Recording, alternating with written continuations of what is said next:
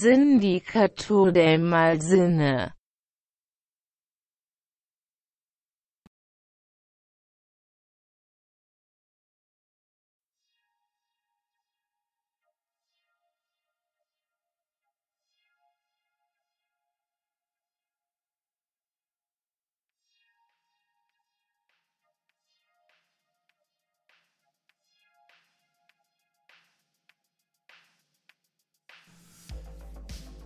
Así es, así es. Nos encontramos, eh, digamos, de vuelta en este continente americano, en Latinoamérica en específico.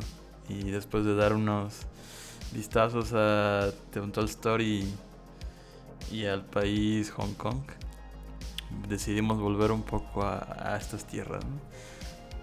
Y te pregunto ¿qué esperas de un país como es Colombia, querido querido terrorista? Pues, ¿qué podríamos decir de Colombia? Un país lleno de contrastes, ¿no? Y con un estigma muy fuerte hacia las drogas y la división social, como es toda Latinoamérica. Sí, exacto. Es el ejemplo perfecto de un país latinoamericano. Crisis, pobreza y, no sé, comida deliciosa. es como que los elementos que aguardan en cada país que vas y que vas a visitar en Latinoamérica. una gastronomía muy vasta. Exacto. Y bueno, es igual, al igual de esos temas, es lo que nos consigue reunir el día de hoy. Porque el día de hoy vamos a hablar acerca de los vampiros de la pobreza, o más bien en su título original, en español, Agarrando Pueblo. Agarrando Pueblo eh, la podríamos describir principalmente como una película, un falso documental. Primero más que nada, es importante clasificarla como eso, como un falso documental. Ya que... ¿Cómo decirlo? O sea, el dilema del, del documental que separa de se separa de la ficción al momento de hacer cine es bastante notorio. Porque no. No todo lo que vemos es este. es ficción y no todo lo que vemos es un. Es verdad. Ajá, es verdad. Pero, ¿qué, ¿qué, te trae contigo eso? O sea, ¿a ti no te trae como una espinita al respecto de... Eh, o sea, no, dejando de lado este tipo de obras que intentan trasladar o contar una versión cinematográfica, ¿no? De, eso como lo vimos en Toy Story y un poco más atrás con el Mataputos.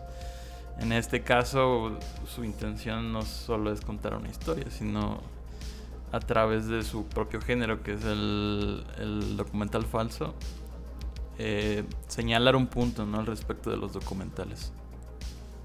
Sí, creo que es muy interesante tomar como de punto de referencia lo, lo que estábamos viendo antes, porque tenemos en episodios anteriores, yo creo que principalmente en el, en el anterior, que fue de un Toy Story, una muestra de la realidad, pero sin dejar de ser ficción, ¿no? Sí, Con ese tinte... Incluso con la libertad. Que distingue tanto al cine, ¿no? Exacto, incluso con la libertad que hablabas de, de, ser una película categoría 3. Era el real y todo eso. Sí, sí, sí, o sea, hasta qué punto la realidad supera la ficción, ¿no? Sí. Pero en el caso de este documental, quedé, es la primera vez que lo veo y quedé muy impactado, pero para bien, porque crea una especie de meta, ¿no? Dentro de la película, que creo que es muy, es importante resaltar eso, porque intenta hacer crítica en dos canales, ¿no? Uno, crítica a digamos que estos dos bandos o estas dos divisiones, estas brechas económicas y sociales. Una, hacer crítica de lo que está pasando en Cali y cómo la gente vive y al mismo tiempo demostrar cómo las, las clases altas intentan, intentan, ¿cómo decirlo de alguna manera? Intentan chuparse, como, como bien lo dice, como vampiros de este tipo de gente. Sí, sí. y de su desgracia y de hacerlo, está bien, hacerlo, hacer el problema más grande cuando pues, la realidad es muy diferente, ¿no? Sí, exacto, es el problema ético, ¿no? Al que quizá un realizador de este tipo de cine, o incluso no solamente de un tipo de cine, pero sí quiera retratar una, una realidad difícil para ciertas personas.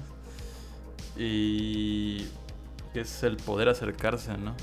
Porque no te pones unas personas como nosotros, o incluso más eh, con un nivel económico mayor, no encajarían en ese tipo de personas. Pero ¿en qué forma sí, sí pueden encajar? Ah, pues en un documental, ¿no? Vamos a crear un documental, vamos a grabar este tipo de material, vamos a editarlo y vamos a mandarlo a un concurso Ale- en Alemania, ¿no? Eso es como que el, El pretexto. el pretexto exacto para, para grabar esta cinta y presentarte la historia. En primer lugar, eh, este, este dilema de entre el- lo ficticio y lo real que puede darte una película, ya sea un- una película de ficción, de acción, de aventura o una película de documental, eh, es algo que se reconoce, por así decirlo. Quiero decir, eh, la visión del director y del grupo que acompaña al director en el proceso de grabación es algo que vaya se acepta de cierta forma de quizá no pueda calcar exactamente la realidad a los ojos de los espectadores pero se hace un intento y, y perdonen aquí es un lugar No, no pasa demasiado nada, ávido para tomar un Estamos para comer hablando, unos justamente creo que es un buen ejemplo, güey, plátanos de las condiciones, ¿no? Exacto del tipo de personas de las que se lucran este tipo de y es de cineastas, ¿no? Y es importante como destacar aprovechando esto porque parte del imaginario es, es eso, ¿no? Escuchar este clase de ruidos, de sonidos en la calle. Es- justamente la película me recordó un poco a, a otra película mexicana. No, no se compara en temática, claro pero es interesante cómo aborda que se llama El Cambio. De, me parece que es de Alfredo Hoskovitz. Es igual de los 70s y si no la han visto está gratis por parte de la Filmoteca del UNAM. Eh, no sé si en todos los países, pero por lo menos aquí en México está disponible en YouTube. Y trata un tema similar, ¿no? Pero de- abordado desde un punto de vista diferente así es que es este la juventud en, en, en México, cómo, cómo ve estas cosas, ¿no? Cómo ve el cambio de, de la ciudad, cómo enfrenta la misma rudeza. Pero en este caso, no sé, exagerar, exager- como que el, digamos que el tinte de la trama es exagerar todo, ¿no? Exagerar la pobreza, exagerar el- la ignorancia. exagerar el lineazo que se da antes de ir a grabar el director Sí, inclusive, inclusive hasta como que provocan a los mismos vagabundos, ¿no? A los loquitos. Sí, La, y la gente se enoja porque es como de, oye, o sea, es mi loquito de la colonia, quiero que lo respetes, porque pues ese güey se pone loco si, si lo tratas mal, ¿no? Pero ese güey nunca hace nada. Ah, al fin y al cabo ese güey nada más va a grabar su material y se va. Sí, ¿no? O sea, los vaguitos, las cosas, porque provocan, provocan a todas las personas. Y se me hace interesante. Yo no soy tan fan del, del género del documental, justamente porque en muchos casos, por lo menos en actores, digo en actores, en directores eh, jóvenes o directores que empiezan a, a producir, por lo menos en algunas clases que he tomado, muchos se enfocan en, es que quiero retratar la realidad de tal lugar, ¿no? O es que quiero eh, mostrar que mi barrio es la cosa más peligrosa del mundo. Y pues sí, ¿no? Es algo que está ahí, pero lo intentan resaltarlo de esta manera y no se dan cuenta. Yo creo que es uno de los grandes puntos que tiene la película. Y también hay mucha gente que ya en un estado muy, muy alto de reconocimiento como directores, más que mostrar una realidad, lo que intentan es, como tú dijiste al principio, recibir galardones, ¿no? Y como que transitar por estos medios como los grandes activistas que alzan la voz por alguien que nunca lo hizo y así. Cuando pues realmente lo que hacen es lucrar con una desgracia muy fuerte, ¿no? En algún momento, hace unos días hablamos de la libertad del diablo, ¿no? Justamente como un ejemplo de esto. Así es. Y también quisiera quisiera recuperar eso, ¿no? De la, la justificación de la elección de esta película, de Agarrando Pueblo, porque ya sabía lo que a lo que me iba, por así decirlo, encontrar, que es justamente eso, ¿no? Como que el reconocimiento al hacer ese tipo de películas que incluso ya dejan de ser documentales y son películas ficticias que no dejan de tener un argumento, al contrario, ¿no? Pero al mismo tiempo, al ser no ficticias, vaya, los elementos que les puedan eh, poner o quitar son al final al cabo el resultado de lo que de lo que va a ser presentado y me parece muy importante cosas como el, no sé la película de Roma no que que visibiliza este trabajo doméstico a partir de la vida o la infancia de Cuarón versus La Camarista otra película que no recibió el reconocimiento aún tratando de la de una temática similar y tiene, tiene que ver principalmente con eso, ¿no? El reconocimiento de un director como Cuarón y más en los Oscars que eh, una película independiente, eh, me parece que es franco-mexicana, que es La Camarista. Entonces, el, la metanarrativa que nos expresa, ¿no? Y que nos quiere ser ya sea pensar o reflexionar, pero a mí sí me dejó como una como una leyenda, ¿no? De no se crea todo lo que todo lo que veo, todo lo que dice. Quiero decir, en este tipo de metanarrativas creo que la herramienta que muchas veces te dicen en el cine no no si quieres decir algo no no, no se lo digas directamente, muéstralo. Y en la metanarrativa es muy bueno a la hora de hacer un documental falso, ¿no? porque es un argumento que se esconde, pero al, fin y al cabo, eh, al final de la película te lo, resuelve. Sí, no, y además creo que es, es complicado, ¿no? muchas veces hemos visto todos en Twitter o en alguna otra red social hablar de la romantización de la pobreza, ¿no? Y creo que, creo que esta película toca un tema muy, muy, muy, muy, muy interesante porque la gente siempre se va a los extremos, ¿no? De que, no, es que la gente está mal, o sea, no hay que romantizar, no hay que tenerle lástima, pero por otro lado hay gente que dice que, pues, o sea, pobrecitos, ¿no? O sea, hay que ayudarlos de alguna manera.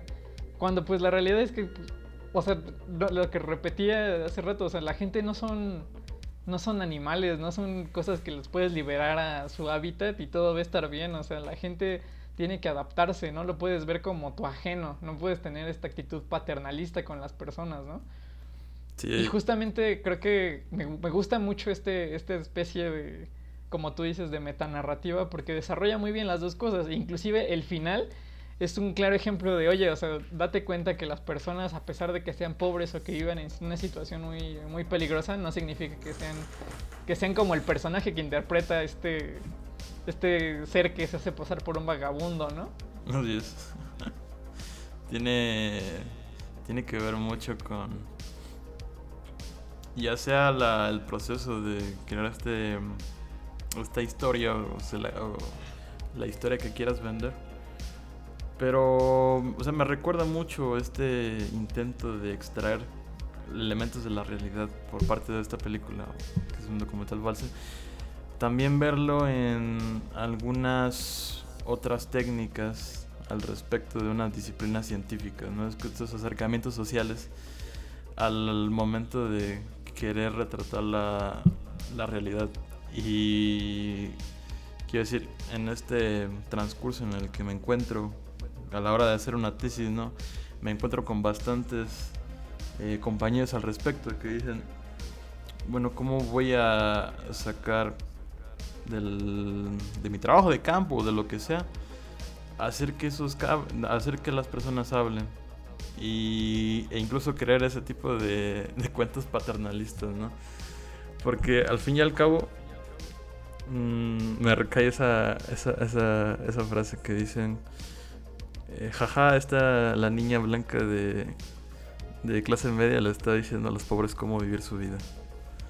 Y me dolió esa pedrada bastante, ¿eh? porque yo publiqué esa foto. Hace bastante, bastante sonido porque es bastante complicado, ¿no? Y difícil el pensar las elecciones que este tipo de personas hacen en su día a día porque no estás en sus zapatos de ellos. No conoces las herramientas que poseen, las relaciones sociales que, que desenvuelven y hace de un, de un resultado bastante simple para decirlo de, ah, pues no sé, dejen de coger o dejen de, o pónganse a, a trabajar. Un chingo de chamba y, ya no deja la chela. Como también el otro, el GIF del señor, el, me parece que es chino, ¿no? Eh, en donde deja la bebida. Sí, tailandés. Stop drinking, make this country great again. y se vuelve así como una especie de suma de pasos para, para alegrarle la vida a alguien, ¿no? Es más complicado de eso, pero me encanta cómo se burla de esto la película. Sí, inclusive la claqueta, ¿no? Que creo que sí, creo que dice el futuro para quién, ¿no? O el futuro, algo referente. O sea, es realmente eso. O sea, el futuro para quién es. Para que esas personas cambien, para que haga voz ese, esa película, ese documento frente a las autoridades y ante la sociedad. O realmente el futuro es para el cineasta, ¿no? Que va a recibir los galardones y repitiendo lo que ya dije, que va a recibir esta careta de el que alza la voz por las demás. Lo que también se me hace muy interesante de la película, y yo tocaría con pinzas usar el término de falso documental, porque inclusive la primera parte hasta me parece una... No me parece un documental, me parece una película de ficción, ¿no? me parece un experimento muy interesante. No deja de ser un falso documental. sí, te refieres cuando van... bueno, y eso y cuando se dirigen, ¿no? Se van moviendo por el carro. Sí, sí, sí, o sea, te das cuenta de que eso es ficción pura. O sea, en un principio piensas que la película sí va a tratar de eso, los primeros cinco minutos, pero de repente te da un cambio así completamente, te das cuenta de que todos son unos hijos de puta, ¿no? Sí, no, no hace falta. Y, o sea, las, los invitamos a, a ver la película. Quiero decir, no dura una hora ni siete horas como para que retratarla. No, de hecho, ni es película, es un cortometraje. Exacto, así Porque ni a mediometraje llega. Pero es que es de esas de esos filmes cortos que te llegan a reflexionar mucho, ¿no? Acerca de todo. Porque ahí, por ejemplo, habla justamente de la disciplina de los cineastas, ¿no? Pero como tú dices, el, problema es que la gente lleva ese pensamiento de una manera interdisciplinaria y multidisciplinaria, ¿no? Sí, sí, sí. Así seguramente piensan los abogados, así seguramente piensan los administradores, eh, los sociólogos en tu caso y en mi caso también en, en la arquitectura es lo mismo, ¿no?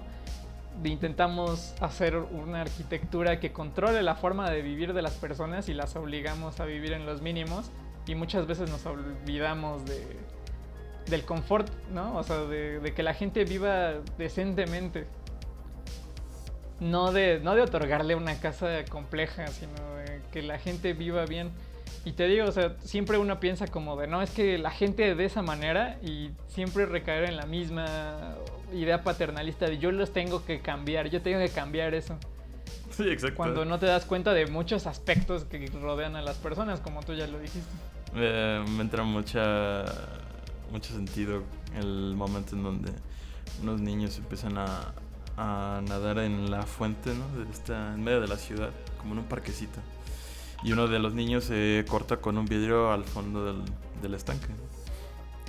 El, cual es el, siguiente paso que hace el, cineasta que está ah, a cargo de, la, de la película, bueno, del documental según, es comprarle o darle dinero para una cura, ¿no? Esa... Para unas curitas, sí. Para unas curitas, ¿no? Y, parece que me, me, me resalta mucho esto porque con esto que estamos viviendo, las becas que se le están dando a los niños ¿no? en educación básica o incluso a los que están saliendo para encontrar su primer empleo, parece que la solución siempre es el dinero, ¿no? Es como, ya tienes el dinero, ahora tú ya puedes este, ser parte de, ser un, miembro eh, útil de la sociedad. cuando va más allá de simplemente poseer dinero, una cantidad de eso. Sí, efectivamente, que dices, ¿para qué, ¿para qué necesita ese dinero un niño que vive en la sierra sin electricidad, ¿no? O que dan computadoras, así. Exacto. O tablets. Y dices, ese niño no necesita una tablet, ese niño necesita que llegue internet a donde vive, ¿no? Llegue inclusive luz. Sí, y o drenaje. Son, son, o drenaje, exactamente. O sea, ¿por qué no apoyar en equipamiento? Hay, hay muchas cosas que, que, que la gente no se pone a pensar y piensa a resolver todo a billetazos, ¿no? Y esta escena es muy importante y qué bueno que la tocas porque hay unos personajes que tienen una discusión. No sé si quieras hablar un poco más de eso. Ah, sí, bueno, por supuesto. Hay un... Bueno, aparecen dos partes, ¿no? Dos... Eh, se empiezan a agrupar una multitud alrededor de la fuente y uno del, un señor se empieza a hablar eh, en defensa de los niños diciéndoles que no les hagan eh, o sea, que no los graben, que ellos hacen de por sí esa actividad de nadar en la fuente eh, cualquier otro día.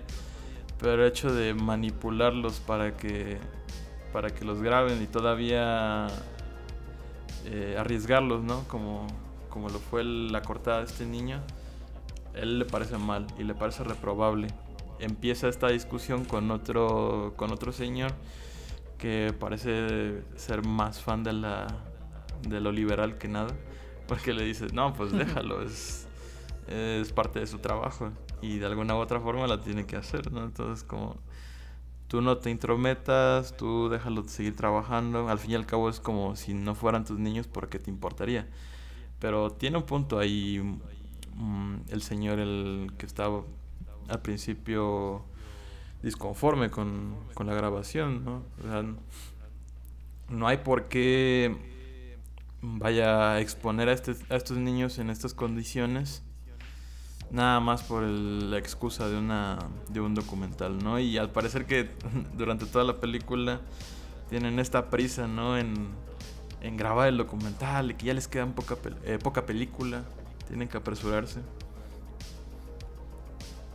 Sí, justamente creo que el desenlace de esa, de esa discusión me parece muy interesante porque al final los dos están en, total acuerdo de que está mal, ¿no? Que dicen como, pues déjalos que los grabe, pero pues no está retratando ninguna realidad porque se lo va a llevar a otro país, ¿no? Y el otro dice, hay otros, hay otros autores que lo han hecho mm, de la misma manera sin afectar a nadie, ¿no?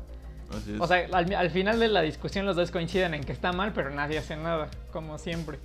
E incluso, no sé, me recordó mucho a lo que hemos hablado ya en capítulos anteriores de que el público del cine está muy dividido, ¿no?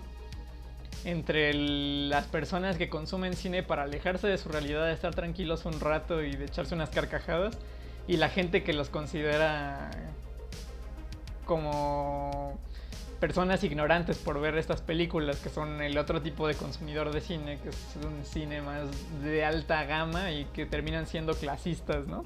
Claro, un elitismo ahí bastante fuerte.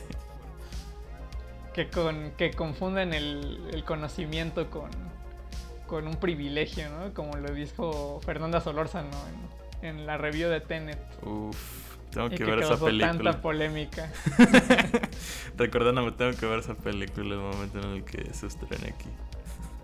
Ya salió, ¿no? Según yo salió el 16. No la vayan a ver ahorita. Yo sugeriría que se esperara y la torrentearan, porque el cine no es un lugar seguro todavía y como han visto tenemos muchas películas que tocar antes de Tenet y hay mucho entretenimiento barato, como diría ese personaje de iCarly que no me acuerdo cómo se llama. Qué grande los diálogos de iCarly. El Freddy, el se Freddy. quedan con nosotros. Y justamente estaba, eh, cuando dice esa frase, estaba buscando un poco de, de cine pirata, ¿no? Cine Por eso pirata. Dice que necesita, necesita entretenimiento barato. Pero bueno, no divaguemos más y sigamos con esta línea porque es muy interesante el, el analizar el, el trasfondo de esta película. Yo te daría un. No, te plantearía una pregunta ¿no? al respecto de al ser un bueno, quizá diferías de, de la definición de documental falso o documental o cine no ficción. Pero llegado al final de la película se revela un poco de la verdad al respecto, ¿no? Del, de lo que se estaba planeando y de lo que se de lo que se vio en su totalidad. ¿Tú crees que siguiendo los principios de una metanarrativa hubieras preferido no ver ese tipo de cosas o ese pedazo, simplemente dejarlo en el momento cuando este loquito empieza a sacar a todos con su machete en la mano? Mm, no, la respuesta es no y te voy a decir por qué. La película tiene, o si no hubiera sido ese final no cumpliría con su intención, ¿sabes? Si no, volvería a caer en, lo mismo de, de, lo que de lo que estaba criticando, ¿no? Que era el, el ser un vampiro de la, de la pobreza. Porque sin ese final no se hubiera entendido que todo era una crítica como ellos mismos, ¿no? Era una, como dice el mismo loquito, era una sátira. Sí, sí, sí. sí excluyendo, o sea, si te das cuenta, todo lo que pasa al final hasta hubiera sido un registro del, de la crueldad. Y si justamente cortas en la parte en donde se limpia la cola con los billetes, seguiría siendo solamente una narrativa y no existiría un canal. Y no dejaría inclusive diría yo al, al, criterio de las personas el juzgar si estuvo bien o estuvo mal o hasta qué límite se extiende la, la ética del director, ¿no? Muchas personas van a diferir con, con, este pensamiento. Probablemente tú seas alguna de ellas, no, no sé. Por algo me hiciste la pregunta. Pero muchas personas, justamente que algo que yo critico es que las personas que consumen un cine más complejo o más alternativo, por decirlo de alguna manera, siempre alaban que el director no menosprecia al público, ¿no? Porque el público, o sea, no sé, revolvamos a Tenet, como lo dice Fernanda Solórzano, y justamente un poco del argumento va en su review de, Tenet. O sea, muchos, muchos directores intentan ser rebuscados a propósito para que el espectador juegue y su mente esté como muy, muy, muy este, envuelta en la película y lo haga reflexionar y se quede pensando en la película bastante tiempo. Pero hay quien lo sabe resolver y quien no lo sabe resolver. En este caso me parece que el darle la explicación al final al, al público es prudente y es lo mismo que tú dices, es, es lo que genera la metanarrativa. Sí, me, a, mí me, me, resalta, o sea, me salta esta pregunta y el más hacértela, porque desde un principio cuando ves esta película de ah, 37 minutos, ¿no? Que es su duración. 28, 28. Ok, 28 minutos.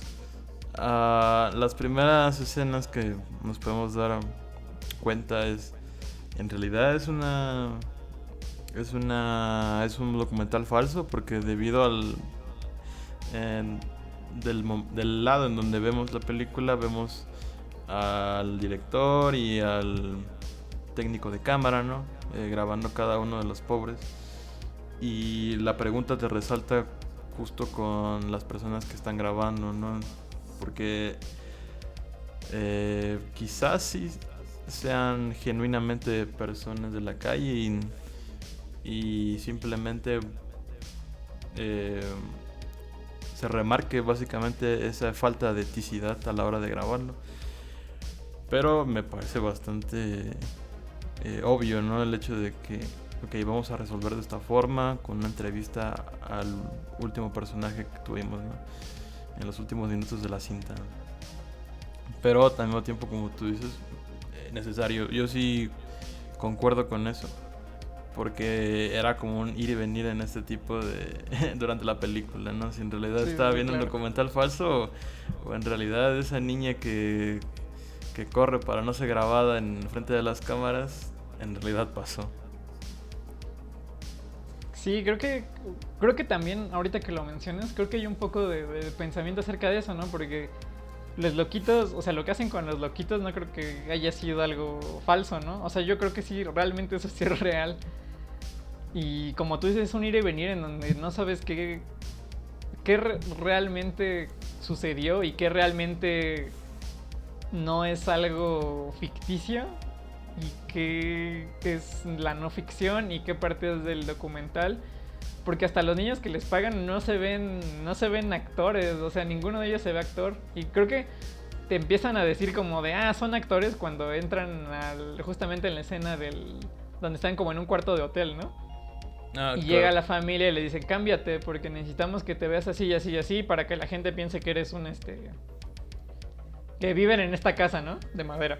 Sí, sí, sí. Entonces creo que por ahí va. Mm, También el juego que hace Luis Ospina y. ¿Quién es, quién es el otro director? No recuerdo. Mm, no, no, no recuerdo ahorita. Bueno, les, les dejamos ese dato después, pero. eh, se me hace muy interesante porque ya a partir de ese punto dices, o sea, ¿hasta qué, hasta qué minuto de la película es real? Los vaguitos son reales, la señora que se enojó es real.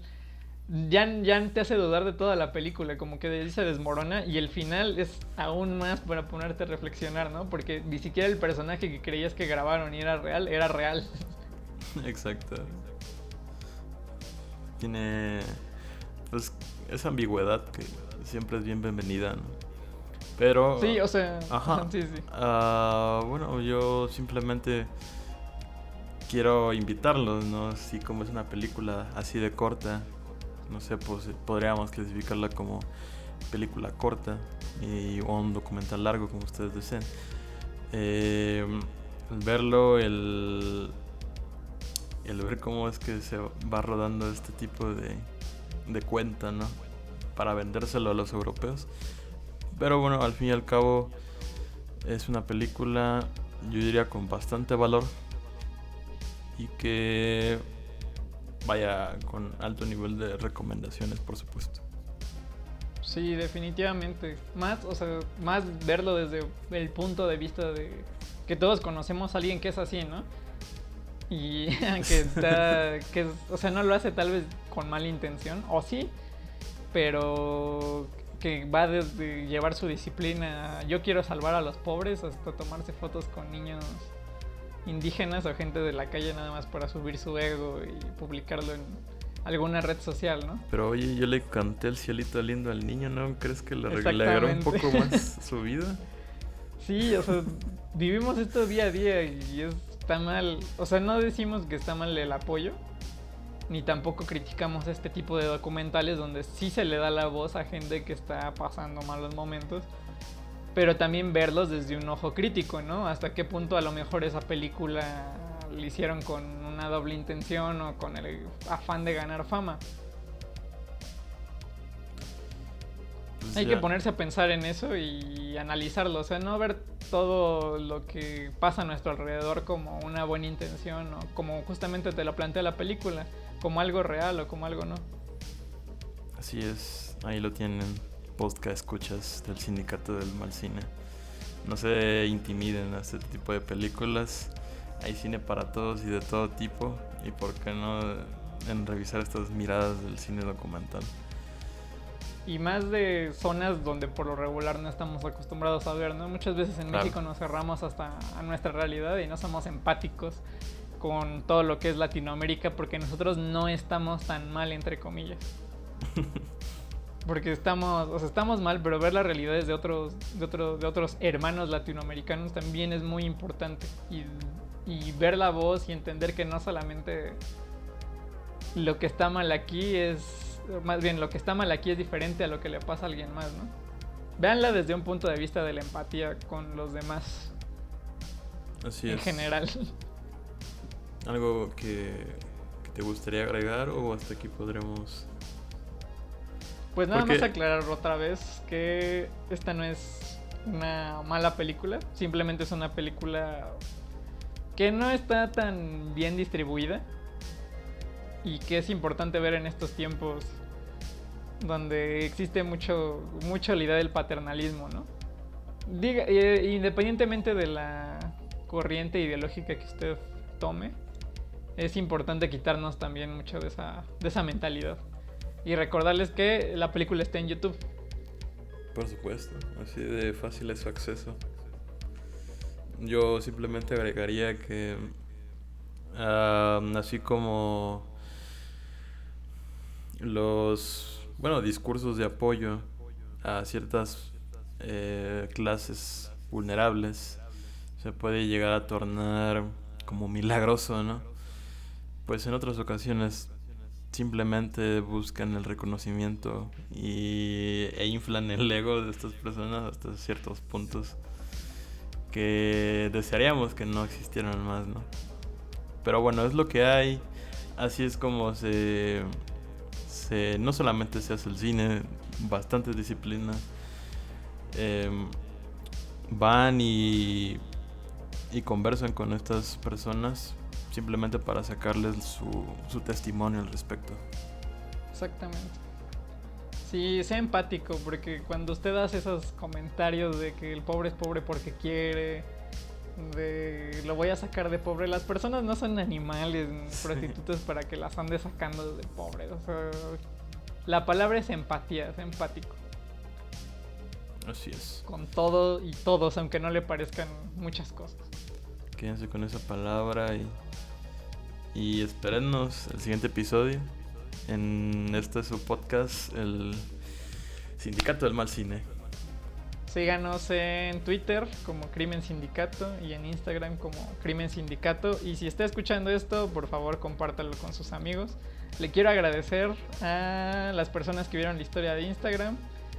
Gracias por difundir y a las personas que también les mandé esto por aparte. Eh, muchas gracias también por escucharlos y también escuchamos sus comentarios en cualquier lado, pero por favor compártanlo porque eso nos ayuda mucho a seguir con la motivación de hacer estos episodios. Así es. Entonces nos vemos a la próxima.